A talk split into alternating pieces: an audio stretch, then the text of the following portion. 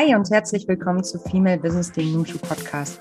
Mein Name ist Melly Schütze und ich bin Gründerin von Nushu, dem branchen- und positionsübergreifenden Business Club für Frauen. In meiner Rolle als Geschäftsführerin und Gründerin treffe ich richtig viele, richtig großartige Frauen, darf mich mit ihnen austauschen und einige von ihnen möchte ich euch hier vorstellen. Heute geht es im Podcast darum, wie du endlich lernst, Nein zu sagen, wie du innere Blockaden überwinden kannst und warum Feedback nicht immer ein Geschenk ist. Und dafür habe ich natürlich auch heute wieder eine Expertin eingeladen, und zwar Pernille Behnke. Nach vielen Jahren im Wertpapierbereich verschiedener Privatbanken und zehn Jahre als Selbstständige im Immobilienbereich hat Pernille wahnsinnig viel Praxiserfahrung, die sie in ihre Arbeit einfließen lässt. Liebe Pernille, herzlich willkommen im Nushu Podcast. Dankeschön, Melli. Ich freue mich, dass ich dabei sein darf. Wo erwischen wir dich gerade, Pennele? Ich sitze schon im Büro. Du sitzt schon im Büro. Und wo ist denn dein Büro? Das ist in Hamburg in der Hohe Luftchaussee, relativ zentrumsnah. Relativ zentrumsnah und auch ein sehr schönes Viertel. Ne? Äh, für alle, die sich äh, nicht so gut in Hamburg auskennen, da gibt es schöne Altbauten und viele klassizistische Bauten und man ist nicht so weit von der Alster weg. Ne? Das stimmt. Und für mich ist das Beste an meinem Büro, dass ich mit dem Fahrrad in Kürze hier bin. Ich ähm, liebe kurze Wege und das ist für mich eigentlich das größte Highlight an meinem Büro und dass ich mich hier sehr wohl fühle. Und wir haben es gerade gesehen, du hast schwarze Wände. Es sieht unfassbar cool aus mit dem richtigen Lichtkonzept. Da kommt richtig Gemütlichkeit auf. Also du hast dir da einen sehr schönen Ort geschaffen, um ganz intensiv mit deinen Klientinnen und Klienten zu arbeiten insbesondere im Coaching-Bereich. Das ist ja dein Baby. Ähm, mich würde mal interessieren, wie sah denn dein bisheriger Tag aus? Hast du so eine ganz fixe Routine oder ist jeder Tag anders? Also mein Morgen startet tatsächlich mit einer fixen Routine und der restliche Tag ist immer sehr abwechslungsreich.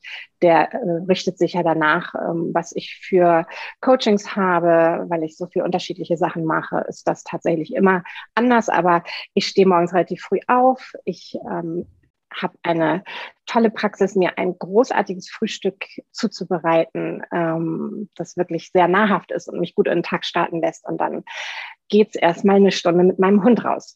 Und dann bin ich total klar im Kopf und ready to go.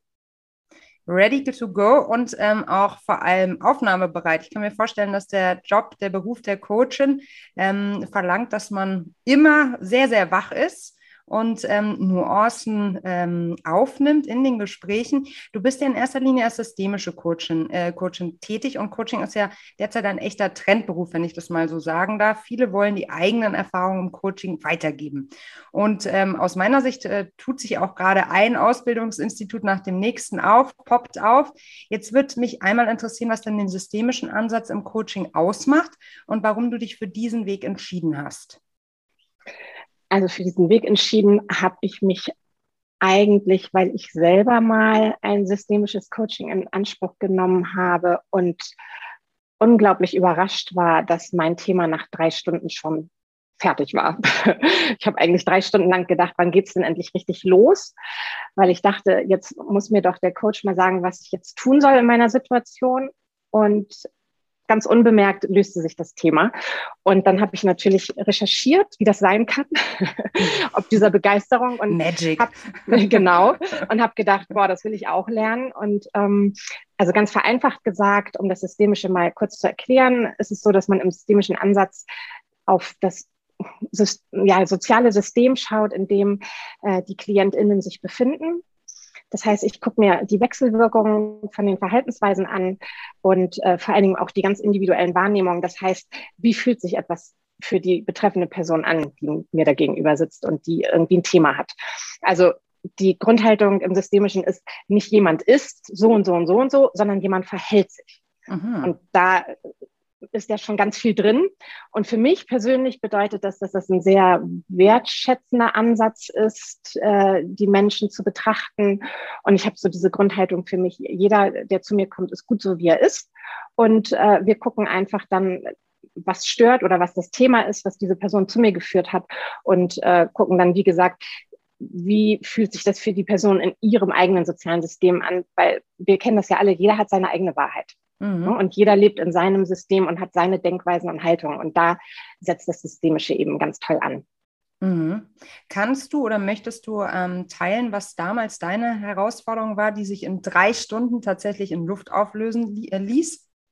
Ja, da ging es darum, dass ich ähm, große Schuldgefühle hatte, ähm, weil ich aus einem Job ausgestiegen bin, ähm, wo ich ein Board verlassen habe, wo ich dachte, äh, ich kann nicht jetzt hier aussteigen und die anderen im Stich lassen.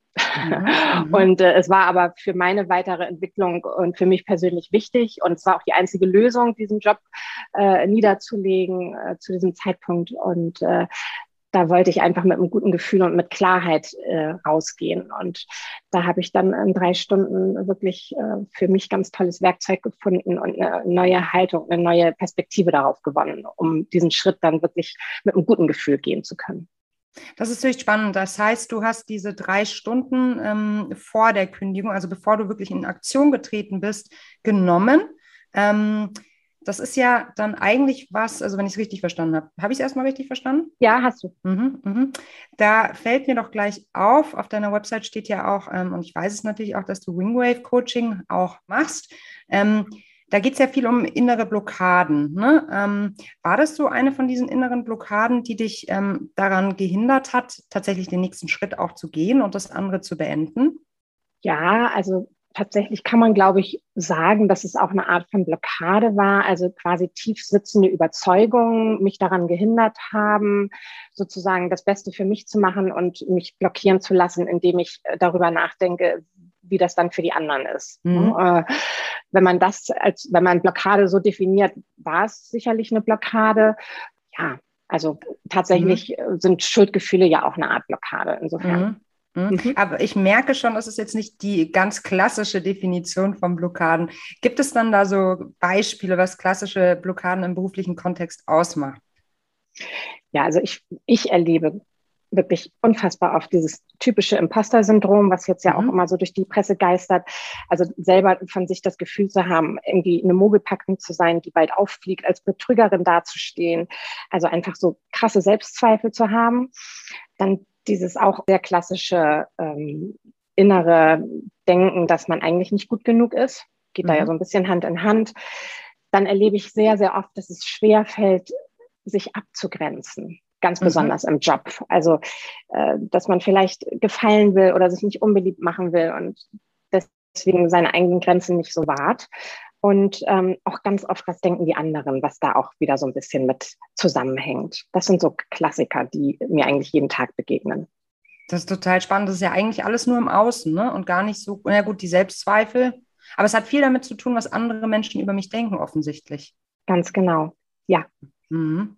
Und was das ist, ja, mhm. Entschuldigung, aber das ist ja ganz klassisch für unsere hm, Gesellschaft, dass mhm. sehr, sehr viel bewertet wird mhm. und immer geschaut wird, wie ist das und, und wie macht das jemand? Und dann wird immer gleich gesagt, ähm, das war aber nicht so gut. Also wir haben so eine klassische Finde den Fehler Kultur.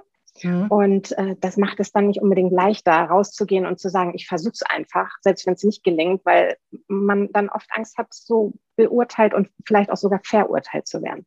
Mhm. Du hast ja dänische Wurzeln. Mal ganz kurzer äh, Ausflug nach Dänemark. Ist es da anders?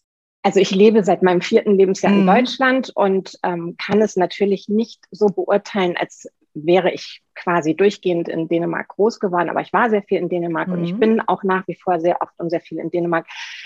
Ich habe den Eindruck, und so wird es mir auch immer wieder gespiegelt und so erlebe ich das, dass man nicht so krass dieses Finde den Fehler ausübt ähm, und nicht sofort immer, wenn jemand eine neue Geschäftsidee präsentiert oder einen Jobwechsel macht oder so, dass man nicht sofort erstmal geguckt hat, oh, wo könnte denn hier die Schwierigkeit liegen? Wo ist denn hier vielleicht irgendwas nicht so gut?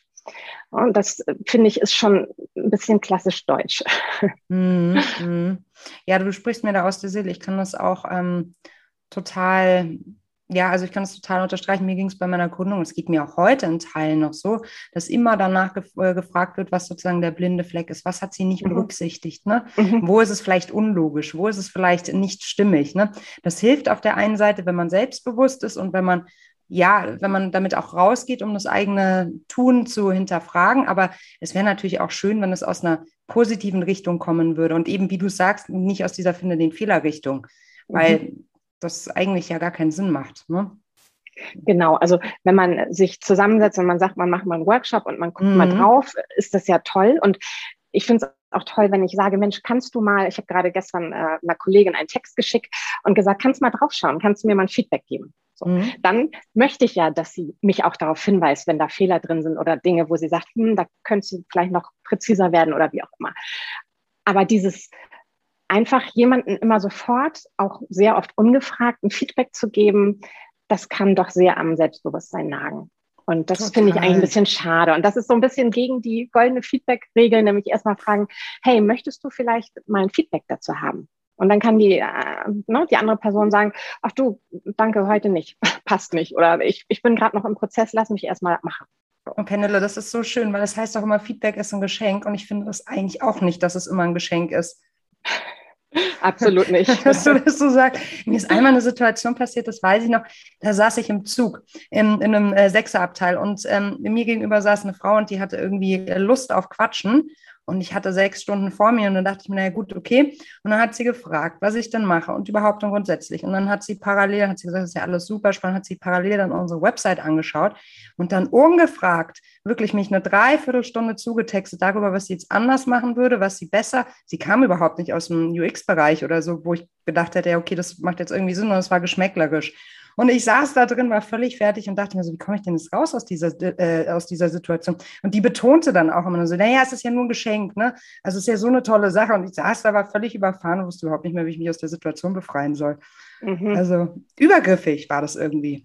Total, das ist total übergriffig. Und wenn wir nicht gelernt haben, uns da abzugrenzen und irgendwie Werkzeuge zu haben, dann da aus der Situation rauszukommen, dann sind wir dem echt ausgeliefert. Mhm. Und das mhm. kann richtig Wunden reißen. Also ich bin mir sicher, dass du immer noch mal hin und wieder daran gedacht hast, was, ja, was natürlich. so gesagt hat. Ja, absolut, genau. natürlich, total. Mhm.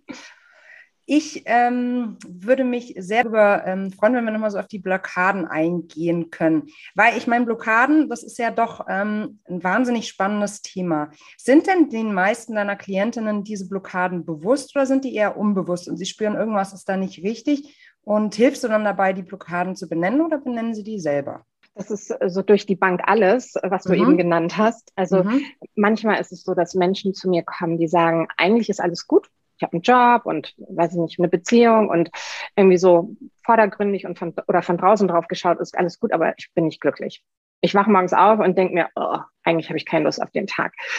Ähm, dann ist jetzt vielleicht nicht im ersten Moment gleich so klar, dass da eine Blockade ist, sondern da geht es jetzt erstmal drauf, so ein bisschen groß drauf zu schauen, äh, was ist denn da los? im unterliegenden Bereich, also quasi in den Emotionen. Denn das ist ja immer das Entscheidende, wie fühlt sich etwas an und nicht, wie sieht es vordergründig aus, dass alle denken, wieso ist doch ein guter Job und wieso Beziehung sieht doch, äh, die, die wirken doch total glücklich. Wichtig ist ja, wie fühle ich mich damit. Mhm. Und dann gibt es aber natürlich auch äh, Menschen, die zu mir kommen, die schon sagen, oh, ich habe dieses Imposter-Syndrom festgestellt bei mir. Oder ich merke, ne, und das nochmal auch zu Wingwave, wenn jemand kommt und sagt, boah, ich habe ein Team mit, weiß nicht, 20, 30, 50, 100 Leuten und ähm, wenn wir Teammeeting haben oder ich muss eine Präsentation halten, dann dann wird mir heiß und kalt und meine mhm. Stimme wird brüchig und ich kriege zittrige äh, Füße und stehe irgendwie nicht solide und so eine klassische Präsentations- oder Vortragsangst. Ne? Das ist eine ganz klassische Blockade, die wir selbst erkennen können, weil wir merken,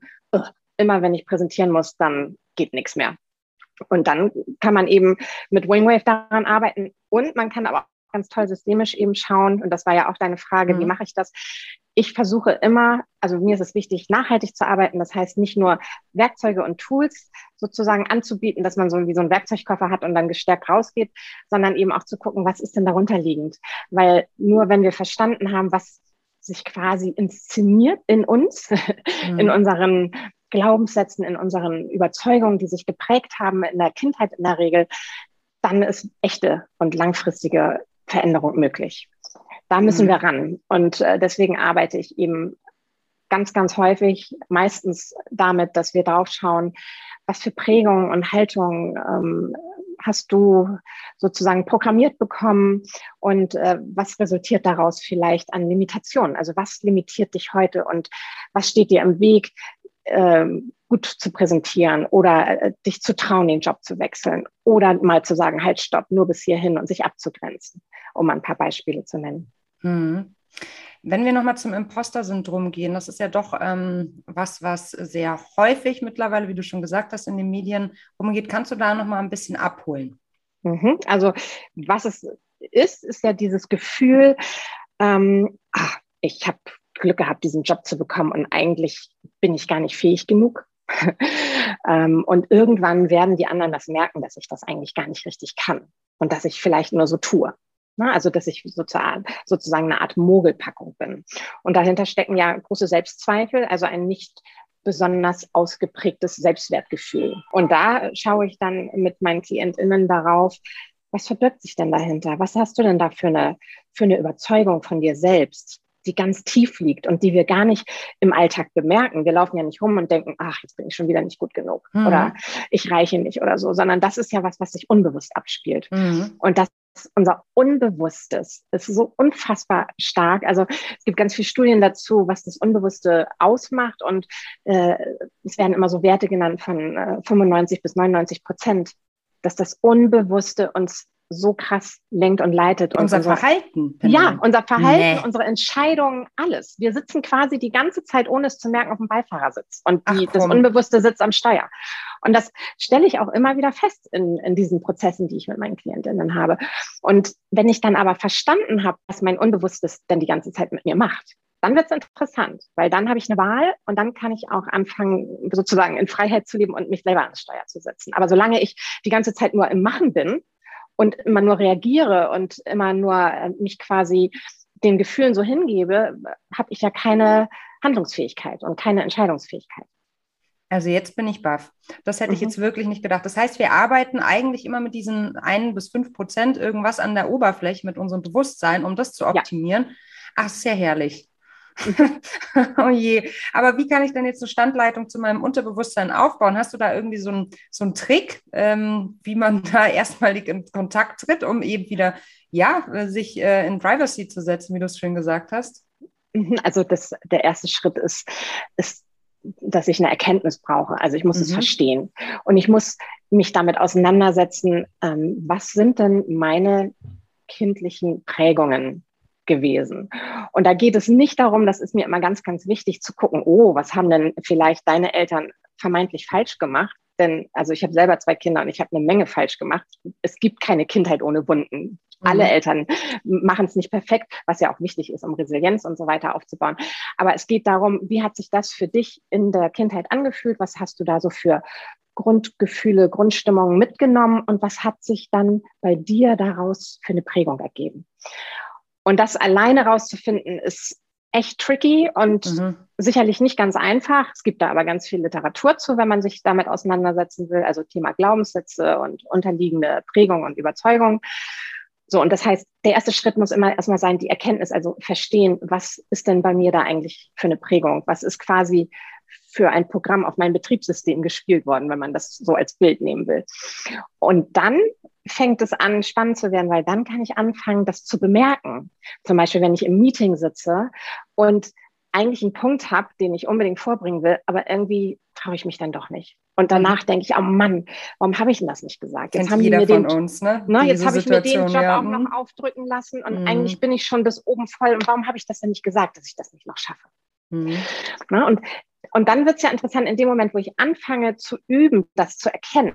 Mhm. Und das dauert natürlich eine Weile, bis man da so äh, drin ist, in diesem Flow, das auch zu erkennen. Oh, Achtung, hier lauert eine Falle. Vermeintlich werde ich gleich wieder mich da übertölpeln lassen oder mich da irgendwie einspannen lassen, obwohl ich es nicht will, dann zu üben, auch mal zu sagen, ähm, nee, sorry, äh, das schaffe ich nicht auch noch. Mhm. Und das ist ein, ein, Weg und ein Prozess in Mäuseschritten, äh, da aus der Komfortzone rauszugehen, weil einfacher ist es ja zu sagen, ja, okay, mache ich, innerlich sich total schlecht zu fühlen, noch gestresster zu sein. Mhm. Aber man hat nicht den Konflikt gehabt und man musste nicht sich äh, positionieren und all eyes on me und äh, alle mhm. denken dann vielleicht irgendwie, oh, was stellt die sich an oder wie auch immer. Ne? Also wieder mhm. dieses, was denken die anderen. Mhm. Also insofern, das ist ähm, eine ganz, ganz spannende Arbeit, die echt tief geht und die aber wirklich nachhaltige Veränderungen bewirkt. Und deswegen mhm. ist mir das so wichtig, da drauf zu schauen. Mhm. Was ich witzig finde an der Stelle, wir haben jetzt hier eigentlich eine Blockade dann erkannt und dann müssen wir auch noch einen inneren Widerstand überwinden, weil ich merke schon, selbst wenn du das sagst, ähm, es tut sich ein innerer Widerstand bei mir auf, jetzt wirklich in diese Konfrontation zu gehen. Also ja. es ist irgendwie verrückt, dass der Widerstand, also erstmal müssen wir erkennen, dann den eigenen Widerstand überwinden, was wahrscheinlich die größte Challenge ist, oder? Total. Und dann das Verhalten, oh Gott, oh Gott, oh Gott, und dann das Verhalten nach nach, ähm, also nachhaltig anpassen. Wie lange, also wie oft muss man dann sowas machen, bis man sagen kann, es gibt jetzt eine Verhaltensänderung? Gibt es die überhaupt nachhaltig oder ist das immer nur was, was ich im Bewusstsein dann beeinflussen kann und das Unterbewusstsein schlägt mir dann wieder ein Schnippchen und sagt, haha, doch wieder Komfortzone?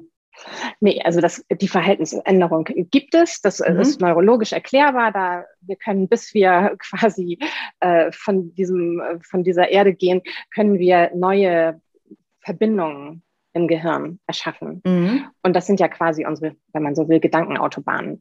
Das heißt, äh, wenn wir ganz, ganz oft üben, in Mäuseschritten immer wieder da uns vielleicht abzugrenzen oder so, dann entsteht da eine neue Verbindung, eine neue Vernetzung und wird dann vielleicht zu unserer neuen Autobahn. Und die alte Autobahn, wenn wir die nicht mehr so nutzen, dieses einfach immer Ja sagen und sich das aufdrücken lassen und ähm, nicht in den Konflikt zu gehen, die verkümmert mit der Zeit, wenn wir die nicht mehr so nutzen. Also auch wenn man das bildgebend anschaut, ja, es ist möglich, auch wirklich nachhaltig äh, da eine Veränderung zu erzielen. Und ich weiß es von mir selbst. Mir fiel mhm. es auch früher sehr, sehr schwer, Nein zu sagen. Und ich habe äh, so viel ähm, äh, Zeit auf meiner neuen Autobahn zugebracht, dass ich da äh, ohne Probleme mittlerweile äh, Nein sagen kann und mich abgrenzen kann. Mhm. Wie ist das denn? Gibt es da irgendwie so richtig dolle Erfolgsstories? Sowas man so vorher-nachher-Bilder findet man ja immer richtig toll. Kannst du sowas auch erzählen? Ähm, irgendwie vielleicht ein Fall, der dich besonders beeindruckt hat in diesem Kontext? Fällt dir gerade was ein dazu?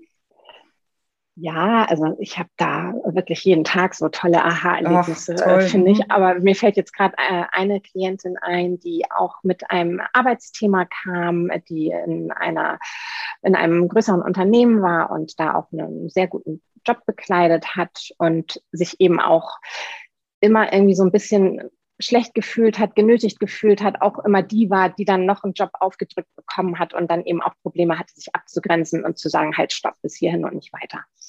Und sich damit eben zunehmend gestresst fühlte und ähm, das so auch nicht mehr wollte. Und äh, dann haben wir eben auch erarbeitet, was darunter liegend äh, die Glaubenssätze sind, wie das dann heißt in der Psychologie. Und ähm, dann ging es natürlich daran, was wir eben besprochen haben, in die Veränderung zu gehen und anzufangen zu üben, dann auch mal den Mut aufzubringen, zu sagen, nee, und dann wurde ganz, ja, oder dann ist es äh, oft ein, ein Tipp von mir, erstmal in einem sicheren Rahmen zu üben. Mhm. Das heißt, nicht unbedingt im Job dann gleich im nächsten Meeting zu sagen, halt, stopp, mhm. bis hier und nicht weiter, mhm. sondern erstmal ein bisschen zu üben und auszuprobieren und zu merken, hey, da passiert vielleicht gar nicht so was Schlimmes, wenn ich das mache.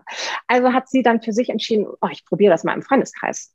Denn da bin ich auch so, dass wenn ich mit meinen Freundinnen verabredet bin und wir wollen zusammen essen gehen und ich habe richtig, richtig Lust auf eine tolle Pizza und äh, wir treffen uns und die Freundinnen sagen, oh, lass mal asiatisch essen gehen, dann gehe ich da einfach immer mit, ohne zu mhm. sagen, dass ich eigentlich lieber zum Italiener gegangen wäre. Mhm. Also haben wir dann äh, sozusagen als ersten Mäuseschritt äh, zusammen erarbeitet, dass sie anfangen wird, sich mal häufiger zu trauen, im Freundeskreis mal ihre eigene Meinung zu sagen und mal zu gucken, was das dann für eine Reaktion hervorruft. Und dann stellte sie natürlich fest, dass ihre Freundinnen äh, sie deswegen nicht weniger mochten und dass sie dann tatsächlich auch mal beim Pizzaessen landeten anstatt beim Asiaten. Und hatte mhm. dann erstmal Erfolgserlebnisse und war dadurch gestärkt, das dann auch immer mehr im Job umzusetzen. Und dann kam sie halt wirklich ständig mit neuen Erfolgserlebnissen und äh, was ich einfach so unglaublich toll fand, äh, bei ihr hat sich dann wirklich innerhalb eines Jahres im Job nochmal so krass was geändert. Sie ist echt nochmal so richtig durchgestartet, hat mega coole äh, Projekte bekommen und ähm, hat dann auch wirklich riesengroße Meetings und, und äh, Presseevents geleitet und ich, ich sah, sah sie dann immer äh, in der Zeitung. Und sie, sagt, sie sagte mir dann echt, äh, Pernille, vor einem Jahr hätte ich das nie für möglich gehalten, wenn du mir gesagt hättest, in einem Jahr stehst du da und da und machst das und das, ähm, dass das möglich ist. Also hätte ich, hätte ich äh, gar nicht gedacht. Und das ist einfach so schön, das mitzuerleben, wie Menschen dann, wenn diese limitierenden Überzeugungen langsam abgebaut werden und verändert werden, was dann möglich ist. Das mhm. ist wirklich pure Magie und das ist das, was einfach mich jeden Tag so flasht an meinem Job. Und das kommt auch total rüber. Und es ist wirklich eine wunderbare Geschichte, die du da ähm, teilen konntest mit uns. Weißt du, was mir dazu noch einfällt? Ich denke mir gerade, vielleicht ist ja auch der Trugschluss, dass wir uns immer denken, es ist so es sei für die anderen angenehmer, würden wir immer Ja sagen. Dabei ist es ja eigentlich gar nicht angenehmer, weil wenn ich jetzt an die Situation der Freundinnen denke, wenn da immer so jemand ist, der eigentlich mitläuft, man merkt ja auch, dass sie vielleicht eigentlich Lust hätte auf was anderes, aber wenn sie nie äußert, worauf sie denn Lust hat, dann ist diese Person natürlich auch wahnsinnig schwer greifbar ne? und so ein bisschen vielleicht Fanlein im Wind. Und eigentlich, glaube ich, gerade in Freundschaften, aber im Job ja auch, sehen wir uns nach, sehnen wir uns nach Klarheit und Commitment. Vielleicht ist das auch so ein Trugschluss, dass wir immer denken, naja, wenn man Ja sagt und einfach mitgeht, dann, dann, dann passt es schon. Dann ist es irgendwie vielleicht die harmonischste Lösung. Aber eigentlich weiß ich gar nicht, ob es so die, die tatsächlich dann ist. Da stimme ich dir total zu, weil wir doch auch immer ein Stück weit ausstrahlen und aussenden, was wir mhm. eigentlich denken. Ne? Das, und wir merken dann, wenn eine Person, genau wie du sagst, dann doch nicht so hundertprozentig mit dem Herzen mhm. dabei ist. Und welche Menschen werden denn in der Regel am meisten äh, respektiert? Die, die auch einfach wirklich ähm, mal ihre Meinung sagen. Und das muss ja nicht unfreundlich sein oder äh, sozusagen die Tür vor der Nase zuschlagen, sondern wenn man dann die goldenen Kommunikationsregeln beherrscht, kann man das eben auch ähm, sehr gut rüberbringen. Ähm, man ist authentischer, man lernt mehr bei sich zu sein und ja, wie du schon sagst, es herrscht viel mehr Klarheit in der Kommunikation. Und man weiß dann, wenn man mit jemandem zusammen ist, dass der dann auch wirklich das in dem Moment genauso möchte. Mhm. Das heißt, eigentlich ist das ja auch so ein bisschen Komfortverhalten, also nicht nur Komfortverhalten, sondern auch schon fast, würde ich jetzt behaupten, egoistisch, wenn man nur aus seiner Komfort, also aus seinem Komfortverhalten heraus immer alles bejaht und mitschlappt, sozusagen. Genau, und das ist jetzt wieder, wenn wir es systemisch betrachten, mhm. Melli, deine Art, das dann zu sehen. Mhm. Ne? Und ähm, die Person, die das aber so macht, empfindet das selber so denke ich nicht als egoistisch, nee, sondern nicht, ja. hat mhm. eben vielleicht gelernt, ach, ich darf nicht unbequem sein. Ich, meine eigene Meinung zählt nicht. Ja. Ähm, ich, ich muss angepasst und brav sein oder was auch immer darunter liegend ist. Ne? Und, mhm. und macht das unbewusst, weil es so erlernt wurde. Mhm höchst spannend. Oh, ich werde mal Mäuschen spielen den ganzen Tag bei dir. Das ist höchst, spannend. Du. Jetzt haben wir ganz viel über innere Blockaden gesprochen. Ähm, es gibt aber genügend äußere Blockaden, ja auch, die uns im Job immer wieder herausfordern. Das können zum Beispiel patriarchale Strukturen, veraltete Rollenbilder, undurchlässige Männernetzwerke, in den Unternehmen sein. Es gibt ja jede Menge, was uns an Dingen, die uns aufhalten könnte. Wenn ich solche Blockaden innerhalb meiner Organisation, meines äh, Arbeitgebenden identifiziert habe, was empfiehlst du dann? Was kann ich tun? Weil da kann ich ja auch, kann ich da viel mit meiner Einstellung arbeiten? Ja, eigentlich nicht, oder? Also ganz grundsätzlich kann ich immer mit meiner Einstellung arbeiten, ähm, weil ja auch ein Punkt ist, wie sehr geht mich das an? Wie sehr lasse ich mich davon beeinflussen? Wie sehr spiele ich vielleicht mit? Ähm, insofern, und wenn ich meine Haltung ändere, ändert sich auch immer das Verhalten meines Gegenübers. Also das äh, erstmal so ganz grundsätzlich. Aber natürlich hast du jetzt gerade was angesprochen, was auch wirklich kraftvoll ist und, ja. und, und, ähm, und groß und, und sehr übermächtig und was uns dann oft auch sehr hilflos macht. Und ähm, ganz grundsätzlich finde ich immer ganz wichtig, such dir Unterstützung. Vernetze dich, such dir Gleichgesinnte, schau vielleicht, ob du gegebenenfalls sonst auch eine Mentorin findest, die dich auf dem Weg begleitet oder lass dich flankieren von einem Coach, einer Coachin. Ähm, also schau auch ruhig bei dir selbst das sind so Sachen, die ganz, ganz wichtig sind, weil es anzusprechen ist in der Regel in solchen Strukturen, wie du sie gerade geschildert hast, keine gute Idee und auch oft gar nicht möglich, weil so eine, so eine Kultur von Transparenz da ja oft gar nicht herrscht.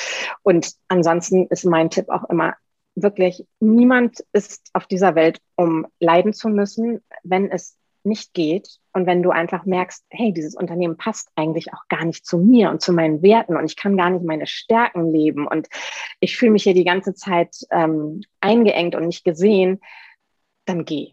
Das ist wahrscheinlich wahnsinnig schwer, diese Entscheidung zu treffen, weil man natürlich trotzdem äh, die Frau stehen möchte, seine Frau stehen möchte und natürlich auch antreten möchte. Viele Frauen treten ja auch wirklich bewusst an für so eine Position, weil sie sagen, ich will den Change im Unternehmen, ich will die Transformation ähm, mit begleiten. Aber ich glaube, ähm, irgendwann hören halt dann auch die eigenen Kräfte auf. Ne? Genau, und dann ist ja auch ganz interessant, wiederum zu schauen, warum wähle wähl ich eigentlich ganz bewusst den schweren Weg? Mhm. Ne, das finde ich auch ganz mhm. spannend, weil ich habe also ich gehe ja selber auch immer zum Coaching, also mhm. ganz wichtig, sich dann auch immer weiterzuentwickeln. Und ich hatte mal so ein Thema mit Bergsteigen. Ich liebe die Berge, ich liebe es in Österreich Urlaub zu machen. Und ich habe mir irgendwie immer die richtig harten, schweren Touren rausgesucht. Mhm. Immer die, die mich so total an mein Limit gebracht haben. Körperlich, aber vor allen Dingen auch, weil ich doch eine gewisse Höhenangst habe, dann immer mit irgendwelchen so Gratwanderungen geendet haben, wo ich wirklich innerlich dachte, oh mein Gott, ich sterbe und am liebsten würde ich mir jetzt einen Helikopter rufen und mich an so einem Seil hier. Mhm. Also mit Genuss hat das nicht mehr so viel zu tun.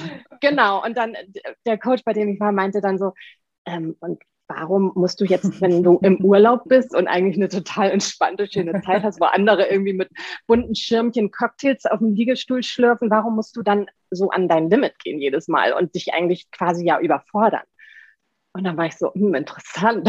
ist es dir davor nicht äh, aufgefallen, dass du in diesem Muster warst? Nee, nicht. Ja, also bei, bei, anderen Sachen, aber nicht beim Bergsteigen, weil ich immer mhm. gesagt habe, ich liebe das ja. Und, oh, und dann war ich natürlich auch immer total stolz auf mich. Ja, klar. Wenn ich zurückkam und dann gesagt habe, boah, ich bin voll über meine Grenzen gegangen.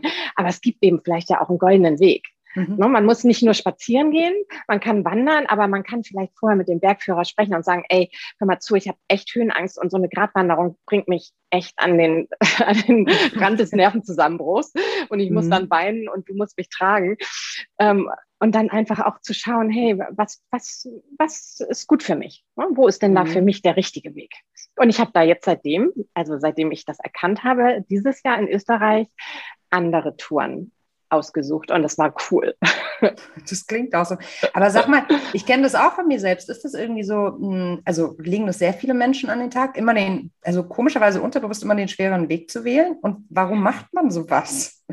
Ja, das hat ja dann wieder mit unseren Glaubenssätzen zu tun, mhm. wenn wir vielleicht, also ich kann natürlich nicht sagen, was bei dir dahinter steckt, mhm. aber ich kann natürlich sagen, was mir oft ähm, begegnet in meinen Coachings, ganz oft sowas wie, ich, ich muss funktionieren, ich ja. reiche nicht, eigentlich bin ich nicht gut genug, ich muss mich beweisen, ähm, man darf nicht aufgeben, was man anfängt, muss man zu Ende bringen, äh, man darf nicht den leichten Weg wählen. Also solche Dinge, die sozusagen in einem schlummern, das sind schon richtig heftige Treiber. Mhm. Mhm. Sind, ähm, ist das bei Frauen häufiger als bei Männern? Was denkst du? Oder hast du da irgendwie Erfahrungswerte? Also meine Erfahrungswerte sind da gefärbt, weil ich mehr Frauen als Frauen. Männer coache. Mhm. mhm. Und da kann ich einfach sagen, dass das doch recht häufig der Fall mhm. ist, ja. Also eigentlich will man sich damit selbst bestätigen, im Sinne von, ich habe es überlebt, ich habe es geschafft. Genau, und vielleicht bin ich ja doch gut genug. Mhm. Aber dieses Gefühl wird nie eintreten, solange ich nicht darunterliegend damit gearbeitet habe. Das heißt, ich rödel mich immer weiter ab und stress mich immer weiter, äh, um doch einmal dieses Gefühl unbewusst zu haben, dass es vielleicht doch reicht. Aber es wird nie passieren, solange ich nicht an meinen Glaubenssätzen, die darunter liegen, arbeite. Hm. Meinst du, dass auch viele mit einer ähnlichen Motivation Karriere machen? Also ganz bestimmt.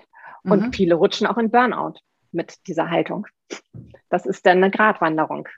Okay, also eigentlich ähm, auch da wieder hinschauen, schauen, warum ich jetzt nicht die entspannte Wanderung nehme, mhm. den entspannten Weg, mhm. sondern warum ich mich so überfordere. Genau, und dann gucken, mhm. ne? Genau, also mhm. gucken, was, es muss ja auch nicht der leichte Weg sein, das, Nö. das muss ja mhm. ganz bestimmt nicht sein, aber eben gucken, wann fängt bei mir die Überforderung an? Und das mhm. ist ja ganz individuell, also nicht immer zu gucken, ach, die andere Kollegin, äh, die schafft aber auch das Pensum von drei Leuten, dann muss ich das auch.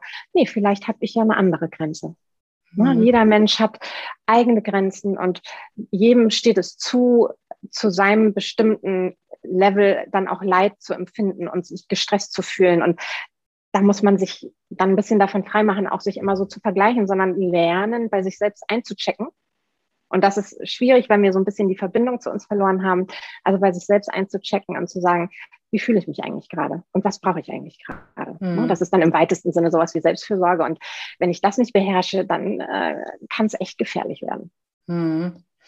Ja, das ist wirklich schwierig, glaube ich, aus dem Vergleich rauszugehen, weil wir sind ja auch überall in sozialen Konstrukten unterwegs. Ne? Also jetzt beim Wandern, gerade wenn man vielleicht mit einer Gruppe von Freunden und Freundinnen unterwegs ist, denkt man sich, naja gut, okay, aber da muss ich jetzt mithalten. Das ist eigentlich genauso wie das, was du vorhin von deiner Klientin erzählt hast. Ne? Also alle wollen asiatisch, kann ich mich da jetzt so weit aus dem Fenster lehnen und sagen, ich möchte aber eigentlich eine Pizza. Mhm. Ähm, und im Job ist es natürlich auch so. Also es gibt ja durchaus viele ähm, naja, wie soll man sagen, viele Organisationen, bei denen eine Kultur der ständigen Präsenz, ich meine, gut, durch Corona ist das jetzt ein bisschen besser geworden, der ständige Präsenz, das höher, schneller, weiter vorherrscht. Also wie kann man sich auch innerhalb von diesen Organisationen freimachen? Gilt auch da der Tipp, den du vorhin ähm, gesetzt hast, im Zweifel geh?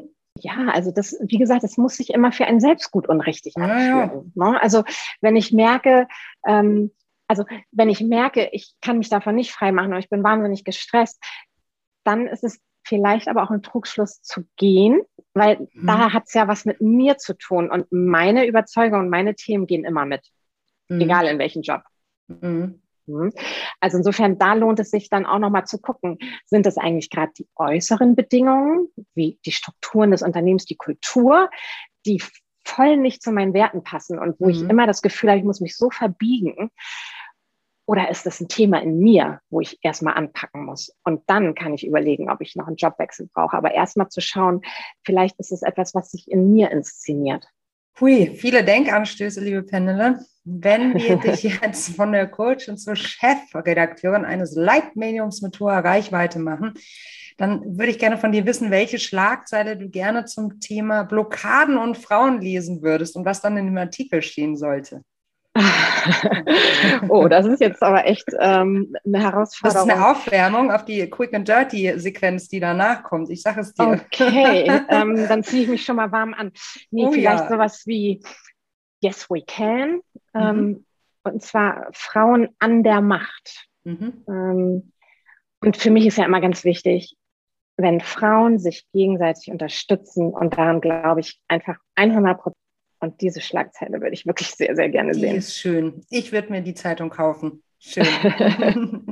so, Quick and Dirty geht so. Ich stelle dir eine Frage und du antwortest idealerweise in einem Satz. Kurzer, ähm, kurze Entlastung an dieser Stelle. Es schafft fast keiner oder, oder keine. Ähm, die Idee ist aber trotzdem so. Also, wenn wir uns darauf einlassen. Das äh, versuche ich. Gut. Let's go. Was war der Moment, der für dich dein bislang größtes Erfolgserlebnis war? Klingt cheesy, aber die Geburt meiner Kinder. Also dieses Wunder, dass in einem ein Mensch wächst und äh, dann plötzlich auf der Welt ist, ist nach wie vor für mich nicht äh, nachvollziehbar. Was war die größte Herausforderung in deiner Karriere in den letzten sechs Monaten? In den letzten sechs Monaten kann ich gar nicht so sagen, aber ganz grundsätzlich mich selber als Coachin zu positionieren nach der Selbstständigkeit. Wer hat dich in deiner Karriere am meisten unterstützt? Mein Mann definitiv und alle meine tollen Kolleginnen und Klientinnen, die mich ähm, weiterempfehlen äh, und mich unterstützen, mich weiterzuentwickeln. Welche Situation in deiner Karriere würdest du heute anders angehen als damals? Ich würde nicht mehr jahrelang in einem Job bleiben, der sich nicht gut anfühlt und äh, wo ich jeden Morgen mit Bauchschmerzen äh, zur Arbeit gehen muss. Was war dein größtes Learning in den letzten fünf Jahren? Es gibt keine Kindheit ohne Wunden. Wenn du eine Sache auf der Welt sofort ändern könntest, welche wäre das? Also die Klassiker Hunger, Krieg, Unterdrückung, Terror, Leid, all das abschaffen. Aber ich glaube ganz grundsätzlich Güte und Mitgefühl in jedem zu, zum Schwingen zu bringen oder dass jeder seine Güte und sein Mitgefühl lebt. Wie ist deine Definition von Feminismus und bist du Feministin? Feminismus ist für mich eigentlich, dass man sich für die Gleichstellung aller Menschen einsetzt. Und natürlich gegen Sexismus und Diskriminierung. Und definitiv bin ich Feministin. Also mir liegt es extrem am Herzen, äh, mich für die Gleichstellung von Menschen einzusetzen. Es war wie immer ein Fest mit dir und ich freue mich, dass wir immer wieder diese, diesen schönen Austausch und diese Berührungspunkte haben. Ich finde, du bist einfach ein sehr inspirierender Mensch. Oh, vielen Dank, Melli. Für mich hat es auch richtig, richtig Spaß gemacht. Ich danke dir, dass ich dabei sein durfte. Und ähm, ja, ich freue mich einfach auch Teil der tollen Nushu-Community zu sein. Und wir uns erst. Tschüss, ihr Lieben. Das war Female Business, der Nushu Podcast. Vielen Dank fürs Zuhören. Wenn du uns ein Abo dalässt, dann hören wir uns schon in der nächsten Woche wieder. Und so viel sei schon mal verraten. Es wird wieder eine sehr, sehr spannende Gästin hier in Female Business, dem Nushu Podcast, zu Gast sein. Also stay tuned. Ich freue mich auf euch schon in der nächsten Woche. Bis dahin.